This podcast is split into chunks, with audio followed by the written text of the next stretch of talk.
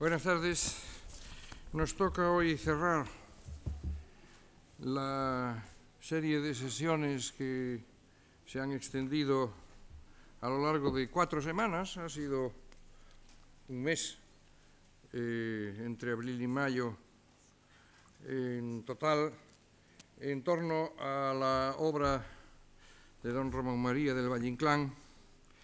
Y hoy eh, he buscado para cierre hablar de luces y bohemia en la eh, idea de atender al que puede ser definido como el texto de Valle Inclán, no solo más conocido, que probablemente lo sea porque ha estado formando parte, y quizás lo siga aún, de programas de lectura en el antiguo nivel del COU, lo que ha asegurado su conocimiento durante mucho tiempo, muchas generaciones, sino porque también es posible decir en algún caso, eh, por parte de algunas personas, y yo no estaría muy lejos de esa opinión, que estamos ante la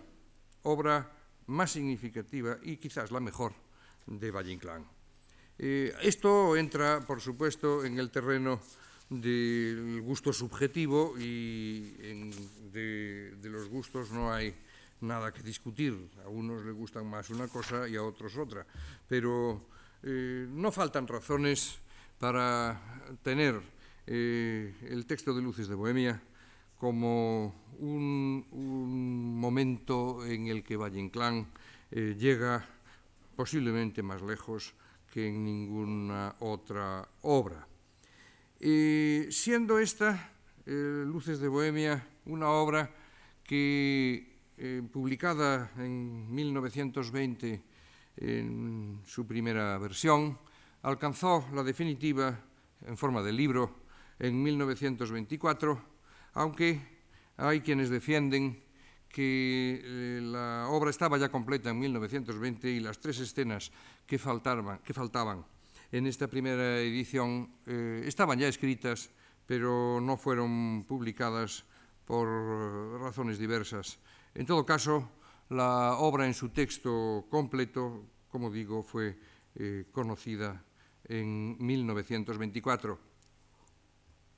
Un texto que mm, consta finalmente de 15 escenas, 15 cuadros, lo que nos habla de una propuesta teatral que eh, no está configurada según el esquema clásico de los tres actos tan típicos del teatro español eh, desde la época clásica, eh, más o menos atenidos al sistema de exposición nudo y desenlace, sino que adopta la construcción en retablo, en forma de retablo, en forma de cuadros, eh, descoyuntando pues el eh, sistema compositivo para dar una imagen, ya desde la propia estructuración de la obra, una imagen diferente eh, porque diferente era, en efecto, el concepto de lo que quería hacer Valle Inclán cuando escribió esto. Eh, una obra que gira eh, en torno a los últimos momentos, la última noche de un poeta desgraciado, Max Estrella, Máximo Estrella, Mala Estrella, como también se le llama, eh, un poeta que tiene más o menos detrás de sí la figura real de Alejandro Saba, pero que es un personaje literario, condensación de tantas cosas como las que Valle había contemplado en los 25 años que vivió en Madrid, con ausencias, eh, desde que llegó en 1895 y conectó con esa bohemia de la que fue uno de los más extravagantes representantes por esa eh, imagen, esa fachada que él se construyó, la mejor máscara a pie que corría la calle de Alcalá, de, como dijo eh, Ramón Gómez de la Serna, esa máscara de la que se revistió para marcar distancia con respecto al mundo del tiempo, de su tiempo a la literatura anterior. Y es que, en efecto, eh, también hay no poco del propio Valle Inclán en el personaje de Máximo Estrella.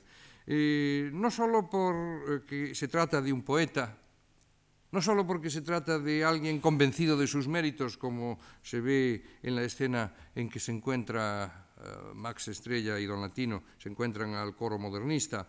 Eh, Ma Max está convencido de su propia valía y cuando por broma un personaje de este Parnaso modernista le dice que se presente a la academia, Max no lo toma a broma.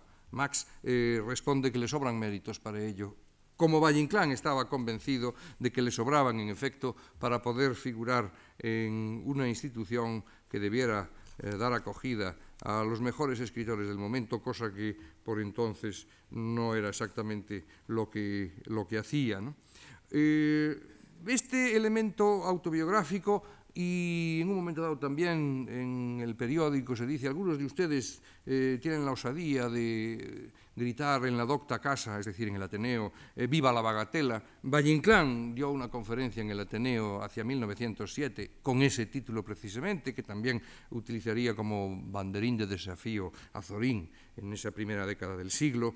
Eh, Valle Inclán, eh, por tanto, ha proyectado no poco de lo que ha vivido no solo como elemento autobiográfico, sino de lo que ha vivido, de lo que ha convivido, de lo que ha conocido y, de lo que ha contemplado. Porque él ha visto, en efecto, en ese mundo de la bohemia, lo mismo grandes ingenios malbaratados en, en, la, en las tertulias eh, sin hacer obra, cosa que en cambio Valle tuvo muy claro siempre que, que era su primer eh, destino, su primera obligación, escribir una obra, crear una obra. Y eso lo vio muy claro alejándose de, esa bohemia que podía ser perniciosa. Y el resultado de ese conjuro de un tiempo que de un tiempo y de un medio, de un ámbito que podía haberle atrapado, es algo que también eh, aparece en el trasfondo de Luces de Bohemia y que incorpora una cierta carga nostálgica porque lo vemos como, como el producto, la condensación de una experiencia. Pero como además Max Estrella va a llegar a su final, el periplo nocturno, esta especie de, visita uh, por el infierno, uh, el infierno dantesco, que es eh, Luces de Bohemia, que se desarrolla desde la primera escena a la número 12 en el breve tiempo condensado de una noche, eh, es eh, también eh, algo que confiere un tono elegíaco que contrapesa la sátira, la crítica acerba en muchas ocasiones, no sólo del mundillo literario, sino también de lo que era el conjunto de la cultura y más aún de la vida, de la política, de la, de la existencia española en sus más distintos ámbitos. En el título Valle Inclán ha querido destacar la palabra luces, luces de Bohemia, luces y sombras, luces y sombras, sombras que dominan el cuadro porque el, el trayecto de Max Estrella va desde el anochecer de un día cuyo sol crepuscular aparece anotado en la primera acotación de la primera escena, hasta el momento en que muere, cuando de vuelta a su casa, cerrando el círculo infernal, como los círculos dantescos eh, que eran también los que componían ese infierno de la Divina Comedia, también aquí esos círculos infernales aludidos en algún instante en la obra latino, sácame de este círculo infernal, dirá, eh, no por casualidad, Max Estrella a su perro, es decir, a su guía, a don Latino, así llamado en algún caso, su perro. Eh, este, este camino infernal termina donde empieza. La mínima acción arranca desde el momento en que Max despedido por el buey Apis que le priva de su última fuente de ingresos para poder sobrevivir, hasta el momento en que Max vuelve a su casa, acompañado también por don Latino, y muere apoyado en la pared mm, exterior del edificio donde, donde vive, cuando el día siguiente comienza a alborear, de un crepúsculo vespertino a un crepúsculo matutino, de las luces del sol declinante a las primeras luces del alba y en el medio las luces de la noche, en el medio las luces de Bohemia, las luces de ese, de ese mundo que está dominado por las sombras. Mm, los personajes se hunden en la noche madrileña y caminan de la, de la librería llamada Cueva de Zaratustra a la taberna de Picalagartos, por buen nombre Venancio, eh, en la que domina la lobreguez de un temblor de acetileno, eh, con esas luces de temblorosas que más parecen eh, ocultar, que más sirven para subrayar las sombras que para iluminar el entorno. Y con referencia a las estrellas, esta noche que es todas las noches de la Bohemia, este tiempo que es todos los tiempos mm, de este cuarto de siglo que Valle ha conocido desde desde los albores del modernismo, eh, entrevistos en el momento en que él llega a Madrid, un Madrid absurdo, brillante y hambriento, como dice de forma definitoria la acotación inicial que designa el ámbito en que se va a mover esa mínima acción. Un Madrid que es también resumen de toda España, de una España absurda, Madrid absurdo, brillante y hambriento, brillante por los brillos de las luces, no por otra cuestión. Brillante, eh, brillante no lo era.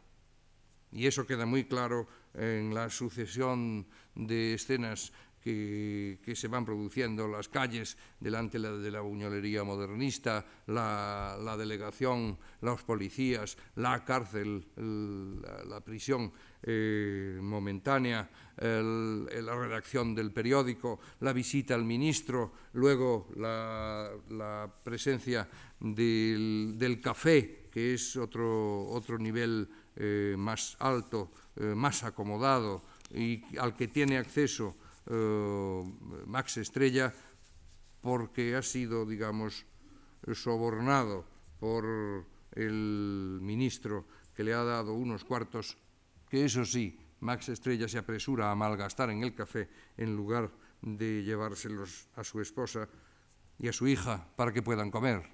Max Estrella no es ningún héroe. Max Estrella está sometido a la misma perspectiva degradadora a que lo están los demás personajes. No es ningún héroe. Podrá dar lástima por su mérito entrevisto y por su muerte final, pero, pero eh, no es un ejemplo de conducta. En estas eh, apenas 12 horas que transitan desde la escena 1 hasta la 12,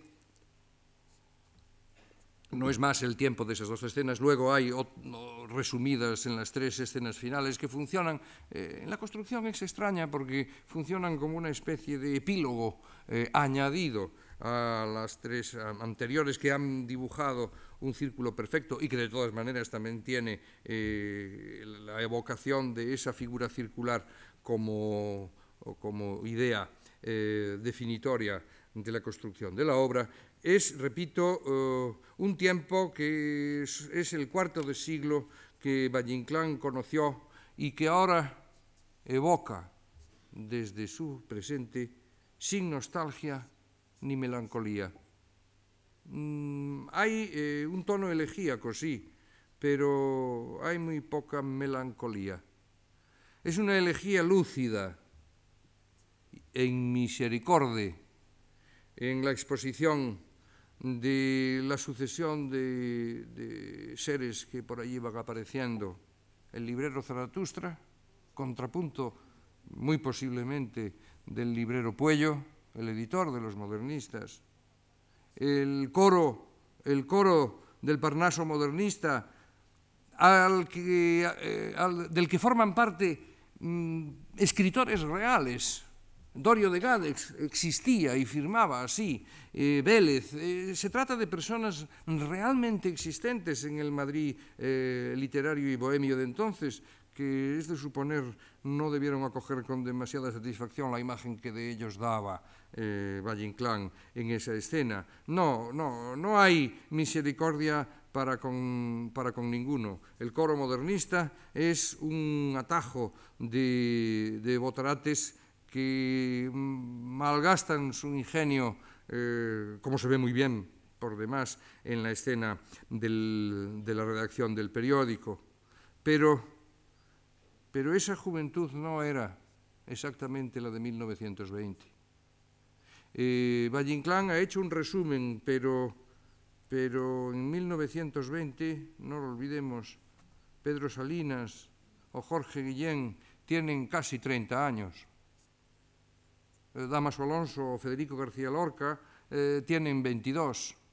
Eh, no son esos los representantes del coro modernista, no. Las vanguardias iban a ser otra cosa. También ironizada en la obra en la escena en que aparece don Diego del Corral, que también piensa, piensa hacer. Hace tiempo acaricio la idea de una hoja volandera, un periódico ligero, festivo, espuma de champaña, fuego de virutas. Cuento con usted. Adiós, maestro. Eh, Valle también se aleja de, de la literatura nueva, más nueva, de la literatura de los vanguardistas. Recordemos lo que dice Max Estrella cuando está a punto de morir. Eh, los ultraístas son unos farsantes. No, eh, Valle Inclán eh, no se casa con nadie, es eh, evidente. Es un tiempo literario, es un tiempo teatral, un tiempo convencional, en el que puede estar vivo Rubén Darío, que murió en 1916 y que sin embargo aparece en el café como un cerdo triste, según lo define eh, don Latino, y era muy amigo de Valle Inclán, pero en el en cambio ha muerto don Benito Pérez Galdós, don Benito el Garbancero, como dice Dorio de Gades, definiéndose a sí mismo, más que definiendo a Galdós, que había muerto en ese mismo año de 1920, como había muerto también José Gómez Gallito en mayo de 1920 en la Plaza de Toros. Eh, se trata de un tiempo pues convencional, un tiempo que no puede ser medido por el reloj o por el calendario, un tiempo resumen de todo un periodo de España que, como digo, coincide con el cuarto de siglo que hacía que Valle había llegado a Madrid. Hay, pues, elegía y sátira y conjuro, eh, conjuro de, esa esterilidad que podía haber sido y de la que Valle Inclán se libró. Valle, ahora, a la altura de una madurez eh, plena, eh, muy conseguida, Valle eh, sabe que podía haberse dejado caer por la pendiente. Valle sabe que pudo haber sido absorbido por la bohemia que superó a base de una férrea voluntad artística. Por eso define al personaje como un espectro del pasado, como se dice en la escena Eh, de, de, con el ministro e inopinadamente reaparece ese espectro de la bohemia, dice, dice el ministro, que también, pero por otra vía, ha superado esa bohemia. Rubén Darío, cuando ve aparecer a Max Estrella, tiene una reacción pareja. Ante aquella aparición, el poeta siente la amargura de la vida, de una vida que para Max Estrella ha llegado al final, y eso es lo que contemplamos, eso es la obra. De ahí que incite a Max, Max es preciso huir de la bohemia. Eso es lo que había, lo que había conseguido hacer Valle.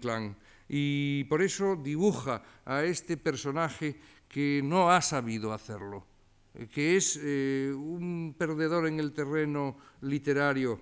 He vivido siempre de un modo absurdo, reconocerá de sí mismo eh, el, propio Max Estrella.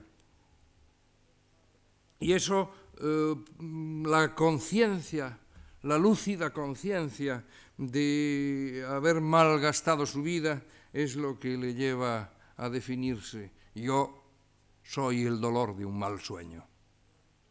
Ese dolor también está, también está presente. Valle, el Valle Inclán escritor, el Valle Inclán que conoció la bohemia, huyó de la esterilidad, pero hay mucho de él proyectado en la obra y, no solo en el personaje de Max, aunque principalmente en él. Mucha de la amargura de Max es también el, el, elemento autobiográfico que Valle ha traspasado a la obra, de un Valle que tiene dificultades para vivir, que llegará en el tiempo de la República a pensar, y hay una carta escrita ciertamente triste, en que él declara que quiere acogerse como un mendigo a la emigración en un país hispanoamericano.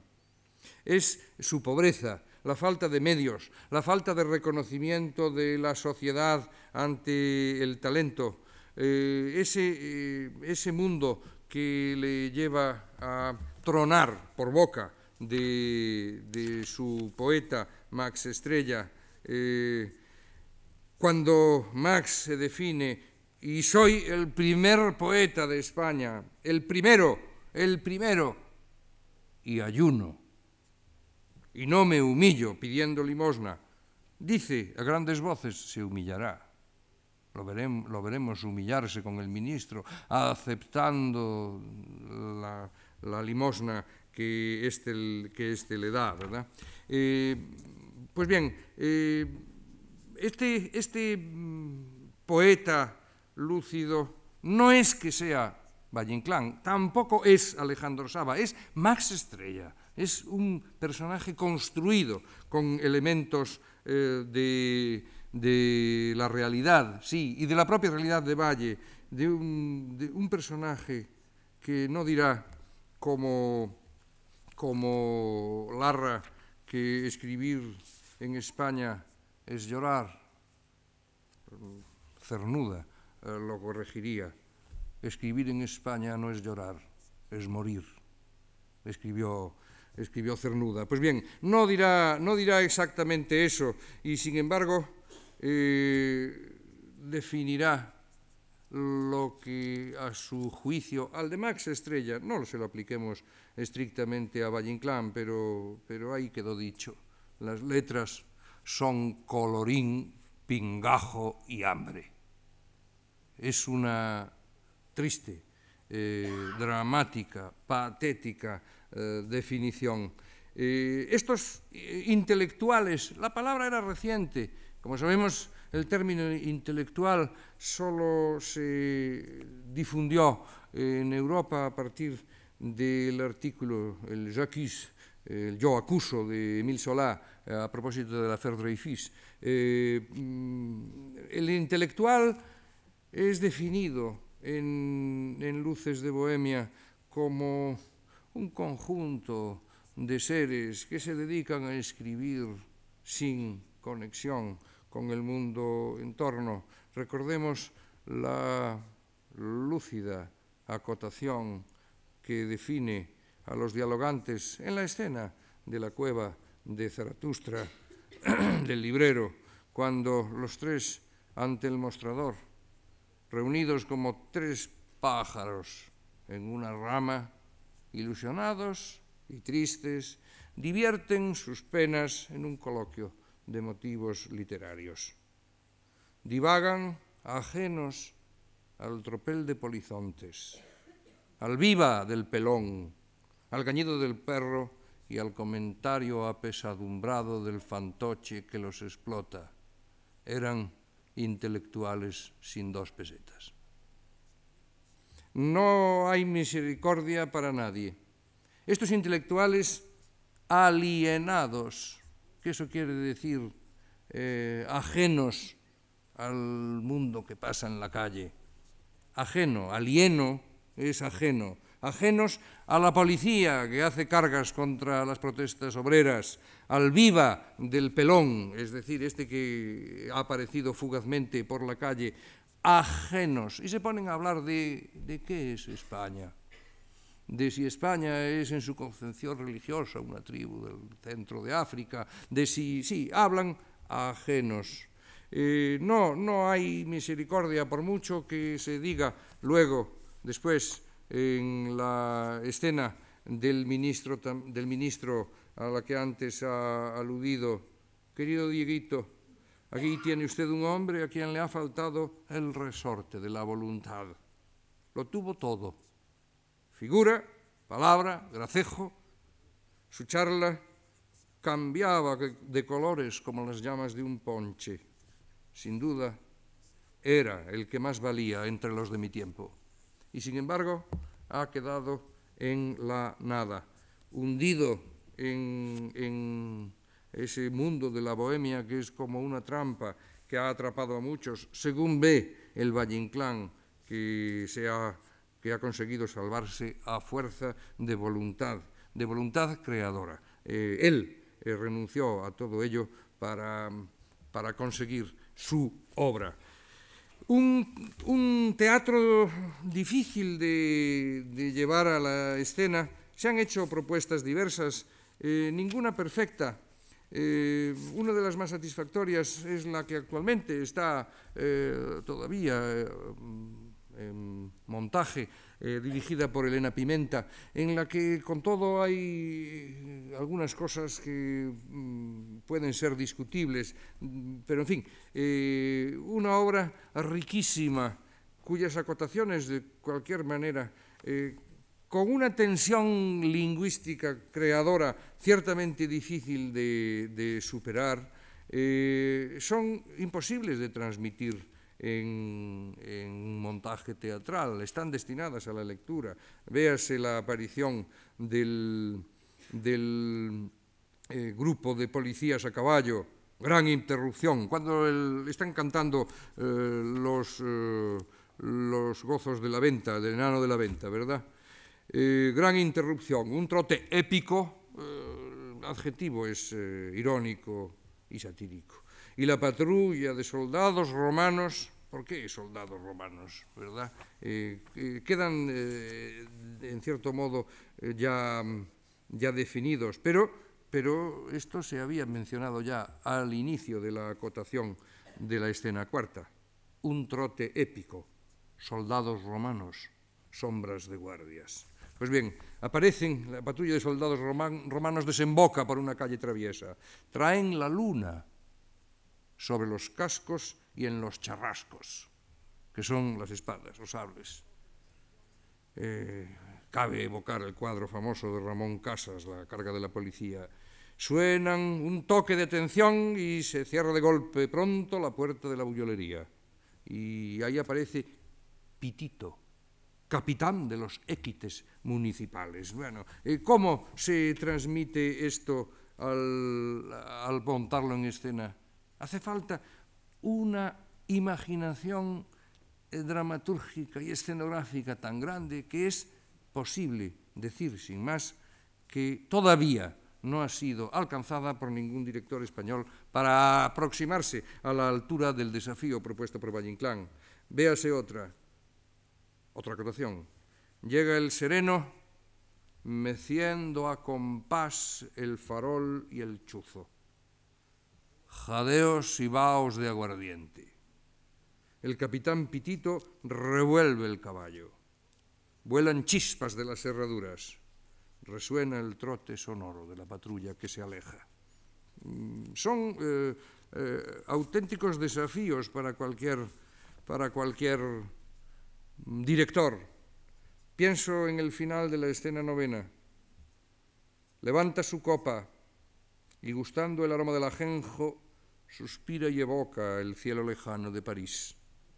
Piano y violín atacan un aire de opereta y la parroquia del café lleva el compás, lleva el compás las cucharillas de los en los vasos. Después de beber, los tres desterrados confunden sus voces hablando en francés.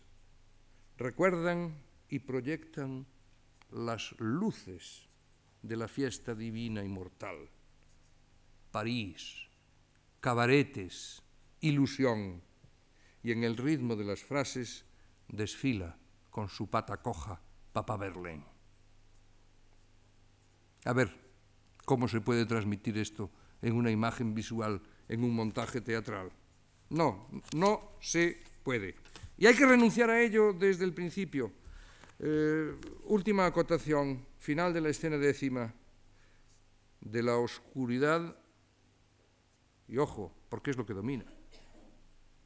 Son luces, pero en ellas domina la sombra. De la oscuridad surge la brasa de un cigarro y la tos asmática de don Latino. Remotamente sobre el asfalto sonoro se acompasa el trote de una patrulla de caballería, los focos de un auto, el farol de un sereno, el quicio de una verja, una sombra clandestina, el rostro de Albayalde de otra vieja peripatética, diferentes sombras. Eh, hago, por cierto, alusión, eh, perdón, hago referencia, insisto, en la eh, mención de los focos de un auto. Incorporado al teatro español, el automóvil, el coche, cuyos focos barren un momento dado la oscuridad de la escena para intensificar más las sombras.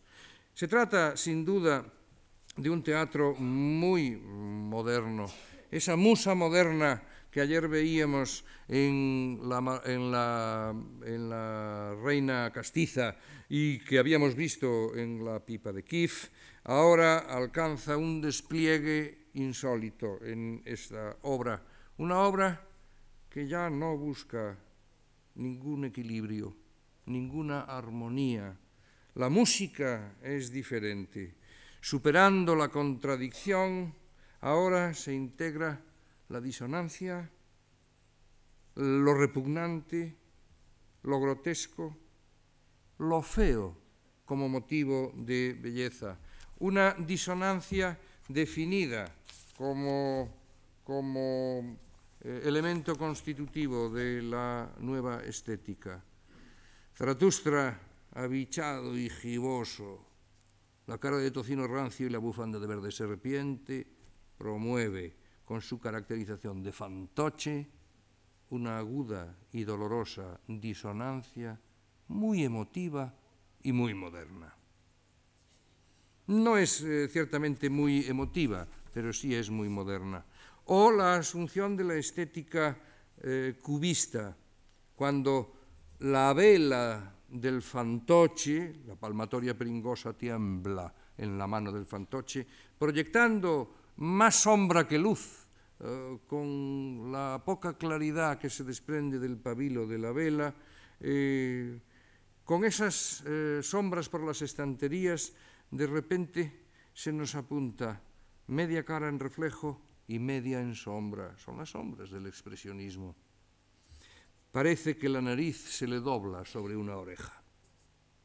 Estamos como ante un cuadro cubista ante una manifestación de la asunción de una nueva estética. Eh, cito otra acotación. El chico de la taberna entra con azorado sofoco, atado a la frente un pañuelo con roeles de sangre. Una ráfaga de emoción mueve caras y actitudes. Todas las figuras, en su diversidad, pautan una misma norma la unidad en la diversidad, o si queremos decirlo de otra manera, una nueva forma de conseguir la unidad eh, estética.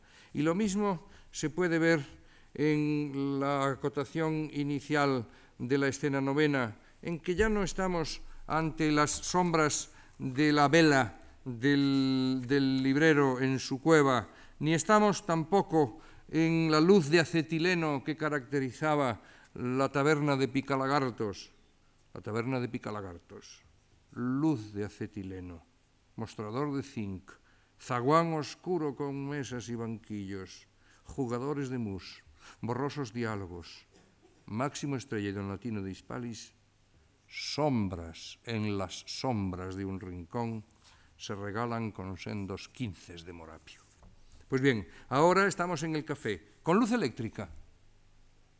Es otro mundo, es el momento más luminoso que va a preceder al momento de mayor oscuridad, el de la escena décima en el jardín. Un café que prolongan empañados espejos. Y salto, mesas, divanes, el mostrador, el vejete rubiales que sirve eh, delante de la botillería, el, el sonido, el café tiene piano y violín, y ahora las sombras y la música flotan en el vaho del humo y en el lívido temblor de los arcos voltaicos. Los espejos multiplicadores están llenos de un interés folletinesco. También desafío a cualquier director para que nos transmita el interés folletinesco de la imagen de ningún espejo. En su fondo, con una geometría absurda, extravaga el café. Eh, continúa. El compás canalla de la música, las luces en el fondo de los espejos, el vaho de humo penetrado del temblor de los arcos voltaicos, cifran su diversidad en una sola expresión. Esa unidad en la eh, diversidad, el, ese extravagarse el café, el, café como, como, lugar, quiero decir, eh, el término lo ha utilizado antes en la escena séptima, cuando aparece el conserje en la redacción del periódico, vejete renegado, bigotudo, tribón, parejo de aquellos bizarros coroneles que en las procesiones se caen del caballo. Un enorme parecido que extravaga, dice en la acotación de la escena séptima. Casi todo en Luces de Bohemia se repite. No tengo tiempo para mm, demostrarlo, pero anótese esta idea. Casi todo eh, es dicho para volver a ser retomado, formando con la recurrencia un, un ritmo mm, casi, casi musical, como ese ritmo del que se habla en las luces proyectadas en los espejos del café. Aún no se ha hablado de los espejos cóncavos y convexos del callejón del gato. Eso será en la escena 12, que ya vimos en su momento y que es tan importante en cuanto que, mmm, por boca de don Latino, nos eh, habla del esperpento, que es el subtítulo que el propio Valle eligió para su obra. La tragedia nuestra no es tragedia.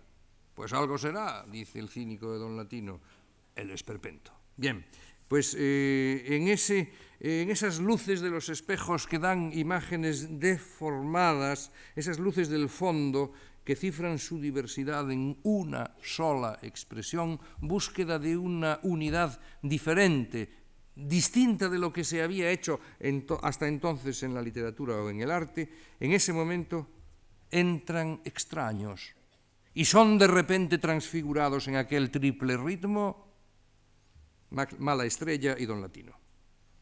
son transfigurados, es decir, entran en un ritmo eh, distinto.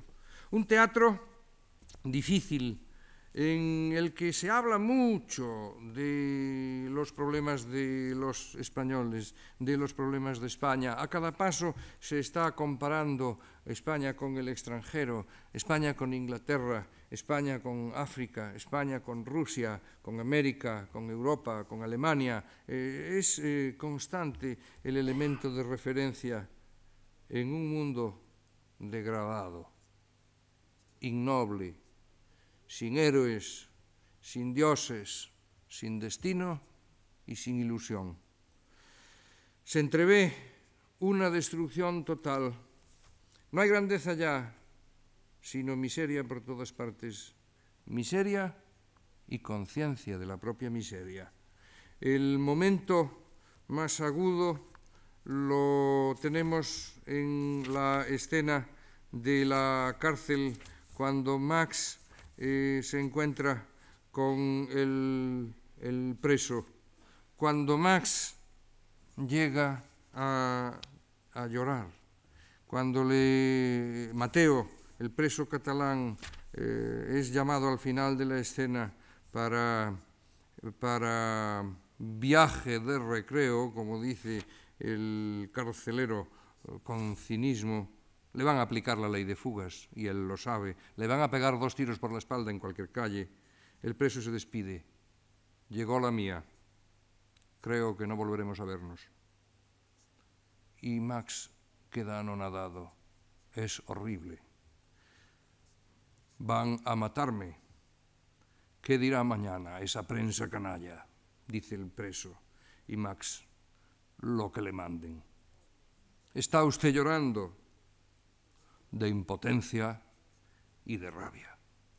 Esa rabia que está, que está presente y que volverá a aparecer en la, en la escena en que se topan con la mujer que lleva en sus brazos su niño muerto por una bala perdida, sin destino, que, que, lo, ha, que lo ha matado. Y que, y que provoca los comentarios el tabernero representante de, de, los propietarios de la pequeña burguesía que justifica. Son desgracias inevitables para el restablecimiento del orden. El empeñista, las turbas anárquicas me han destrozado el escaparate. Y, Max, eh, que oye, que, que dirá sin rodeos, ¿qué sucede, latino? ¿Quién llora? ¿Quién grita con tal rabia? Me ha estremecido esa voz trágica. Eh, la trapera comenta, bueno, todo el, todo el conjunto de, comentarios, el principio de autoridad es inexorable, se dieron avisos, etc. ¿no? Eh, el comercio honrado no chupa la sangre de nadie, Max, Max explota, latino, sácame de este círculo infernal. Y cuando la madre sigue llorando al niño, negros fusiles, matadme también con vuestros plomos, qué tan fría boca de nardo. Max comenta, esa voz me traspasa. Aquí ya no hay cinismo, hay el dolor por la desgracia ajena. Jamás oí voz con esa cólera trágica. Don Latino, que sí que es un botarate, dirá, hay, hay mucho de teatro. Y la contestación de Max es inequívoca, imbécil. Y de repente queda todavía el final. El sereno cruza. ¿Qué ha sido sereno? Un preso que ha intentado fugarse. Y Max sabe quién es. Es el preso con el que había compartido calabozo. Y entonces al poeta, al dueño de las palabras, le faltan palabras. Latino. Ya no puedo gritar. me muero de rabia, estoy mascando ortigas, que es una, una creación eh, realmente feliz de, como expresión de lo que ya no se puede soportar. Ese muerto sabía su fin, no le asustaba, pero temía el tormento. La leyenda negra en estos días menguados es la historia de España. Nuestra vida es un círculo dantesco, rabia y vergüenza, Me muero de hambre, satisfecho de no haber llevado una triste velilla en la trágica mojiganga. Otra vez la tragedia. Poco después dirá, la tragedia nuestra no es tragedia, pero, pero hemos visto que sí es tragedia. Has oído los comentarios de esa gente, viejo canalla. Tú eres como ellos, peor que ellos, porque no tienes una peseta y propagas la mala literatura por entregas. Latino, vil corredor de aventuras insulsas, llévame al viaducto. Te invito a regenerarte con un vuelo. Es decir, a tirarse del viaducto abajo porque es muerte segura. A suicidarse la frase de don Latino cierra la escena. Max, no te pongas estupendo. Pues bien, esos problemas están, están ahí, la, la, tragedia está ahí, esa voz trágica, esa cólera trágica, el preso catalán, no, no hay duda, esa tragedia que invita a, en la mente de Max Estrella a pensar en la muerte como última salida, una muerte que le llegará de todas maneras, porque por, por conseguir el décimo ha dejado su, eh, su pañosa, su abrigo, y, morirá eh, de frío como consecuencia de la ingesta de alcohol. Morirá cuando el día amanece, en un contrapunto eh, teatralmente eh, muy, muy eficaz. Eh, el despertar del nuevo día ve el fin de la, de la vida de Max Estrella. Luces de Bohemia y toda la última etapa literaria de Valle parece un ejemplo práctico desarrollado para mostrar lo que es la crisis del mundo moderno. Sin la fe decimonónica en ninguna solución de futuro, cuando la idea de progreso ya no sirve, cuando la ciudad del presente es una prisión extendida, una megalópolis repleta de esclavos, diez años después escribirá, eh, filmará Charlie Chaplin Luces de la ciudad. Cuando está llena de hombres masa, sin sensibilidad ni grandeza, títeres, monigotes y fantoches, en ese momento Valle escribe Luces de Bohemia. De ahí saldrá, de ese mundo moderno, de esa crisis, sabemos históricamente cuál fue el resultado. De un lado, saldrá la posibilidad de los fascismos y de otros regímenes autoritarios, de otro la revolución soviética. El, el conjunto de personajes está atrapado en un círculo infernal, pero sigue manteniendo la lucidez del observador ante el que se despliega un caótico panorama, insisto, sin ninguna ilusión de cara al futuro que es lo que explica el surgimiento inevitable de la exasperación, de la desesperanza, del vacío. Las vanguardias pudieron intentar fugazmente el juego, la futilidad, esa espuma de champaña, fuego de virutas de que habla el licenciado Dieguito del Corral. Bueno, fue un momento transitorio sucedido enseguida por el compromiso. Eh, y ese, esa vanguardia no tentó a escritores ya formados como, como Valle Inclán. Consciente de la existencia de la tragedia, de que la tragedia sigue viva en el mundo moderno, la tragedia nuestra, de la que habla, Valle percibe a la vez la falta de lo que la tragedia clásica aportaba al final, que era esa síntesis dialéctica que llevaba en la trilogía de Esquilo desde, eh, Agamenón hasta las Euménides. No hay posibilidad de, de, conciliación trágica. Por eso es tragedia moderna, nueva, sin grandeza, sin, sin síntesis, absurda, violenta y ciega. Y eso es lo que Valle llamó el esperpento no como había dicho por boca del don Estrafalario, una superación del dolor y de la risa. No, el dolor está muy presente, no se ha superado. El dolor está muy presente y lo está la risa también, una risa eh, cruel, una risa que mm, provoca la reflexión después respecto a qué es lo que eh, ha motivado eh, la carcajada del espectador. En suma, lo que Valle Inclán propone es la necesidad de una tragedia nueva. Se llame esperpento, se llame como queramos, por encima de preceptivas, esa tragedia tiene que incorporar algunos de los elementos propios del mundo moderno, la contradicción, la farsa, el absurdo, lo ridículo, lo grotesco, lo feo, lo repulsivo y lo cómico, y lo cómico también.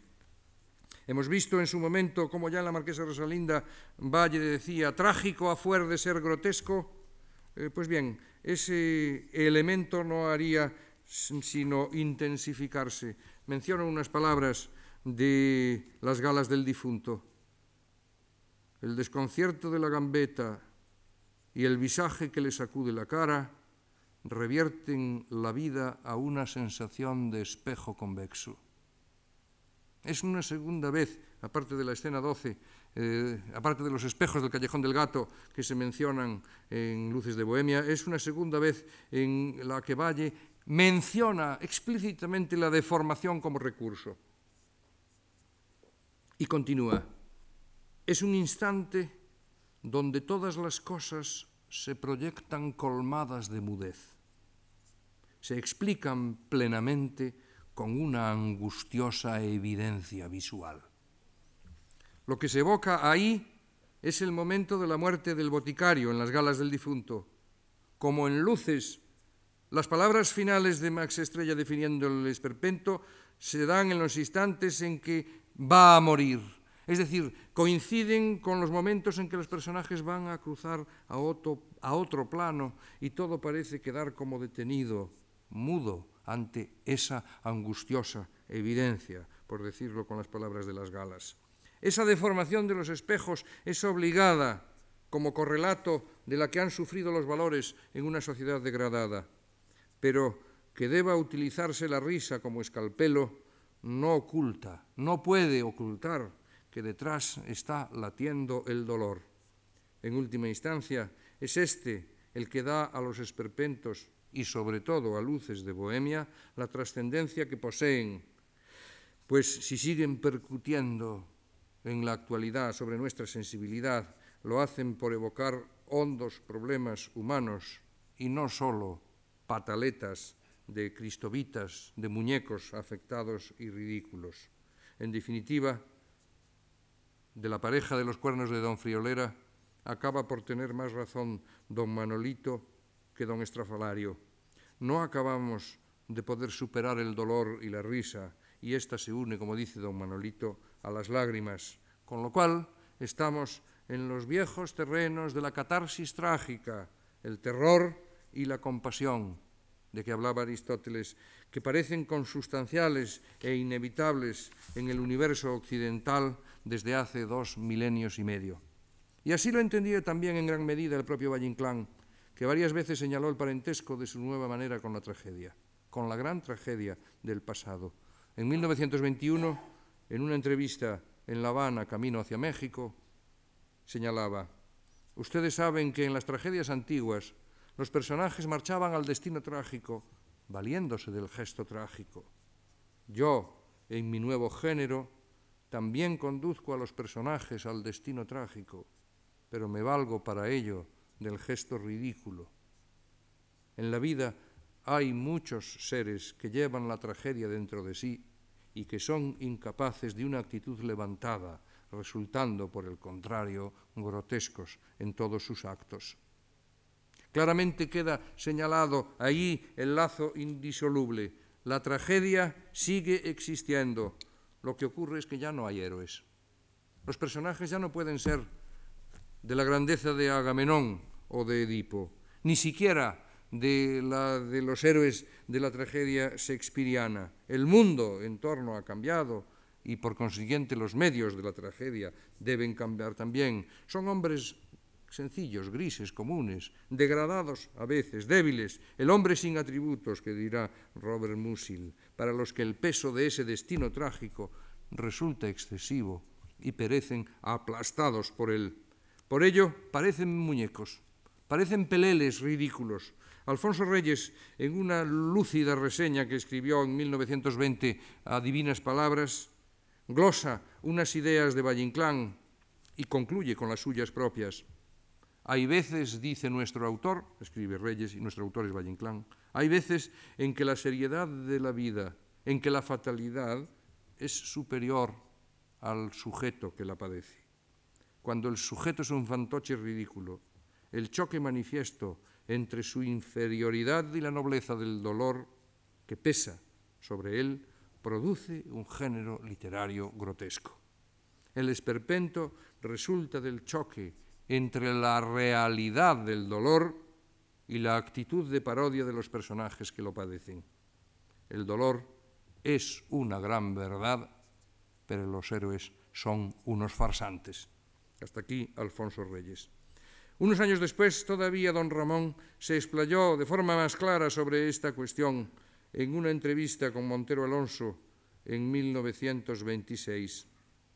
La vida, sus hechos, sus tristezas, sus amores, es siempre la misma, fatalmente. Lo que cambia son los personajes, los protagonistas de esa vida. Antes, esos papeles que los desempeñaban dioses y héroes. Hoy, antes el destino cargaba sobre los hombros altivez y dolor de Edipo o de Medea. Hoy ese destino es el mismo, la misma su fatalidad, su grandeza, su dolor, pero los hombros que lo sostienen han cambiado. De ahí nace el contraste, la desproporción, lo ridículo. En los cuernos de don Friolera, el dolor de éste es el mismo de Otelo, y sin embargo no tiene su grandeza. Por encima de las afirmaciones literales, es evidente que donde reside la diferencia es en el tratamiento de la tragedia. Dicho de otra forma, lo que Valle se planteó no fue tanto superar la tragedia como investigar en los modos de una tragedia contemporánea. Él dio su respuesta y le puso un nombre, Esperpentos, que ha sido quizás un tanto desorientador y que ha solido ser tomado como signo del sentido antitrágico de lo que escribía. Pero hay que tener una concepción muy limitada y poco fecunda del género trágico para no admitir su vigencia en el orbe contemporáneo. Aludiendo a la frase de Max Estrella en Luces, que define a los héroes clásicos deformados en los espejos cóncavos como absurdos, oigamos por última vez al propio Valle Inclán en la famosa entrevista de Martínez Sierra del año 1928. Estos seres deformados son los héroes llamados a representar una fábula clásica no deformada. Son enanos y patizambos que juegan una tragedia. Si el mundo moderno es absurdo y sus habitantes seres unilaterales, alienados y menesterosos, la labor del creador consciente es forjar una imagen artística que no los traicione, sino que al contrario revele su auténtica entidad última. Pero esa tropa de peleles y culpables es aún humana y por tanto el dolor está siempre presente y la compasión del espectador podrá no aparecer de inmediato ahogada por la risa, pero acabará por aflorar. Y esa es la grandeza del esperpento, unida a la lucidez sobrecogedora que su autor poseía para sorprender a sus seres en el gesto más ridículo pero también más revelador. Muchas gracias.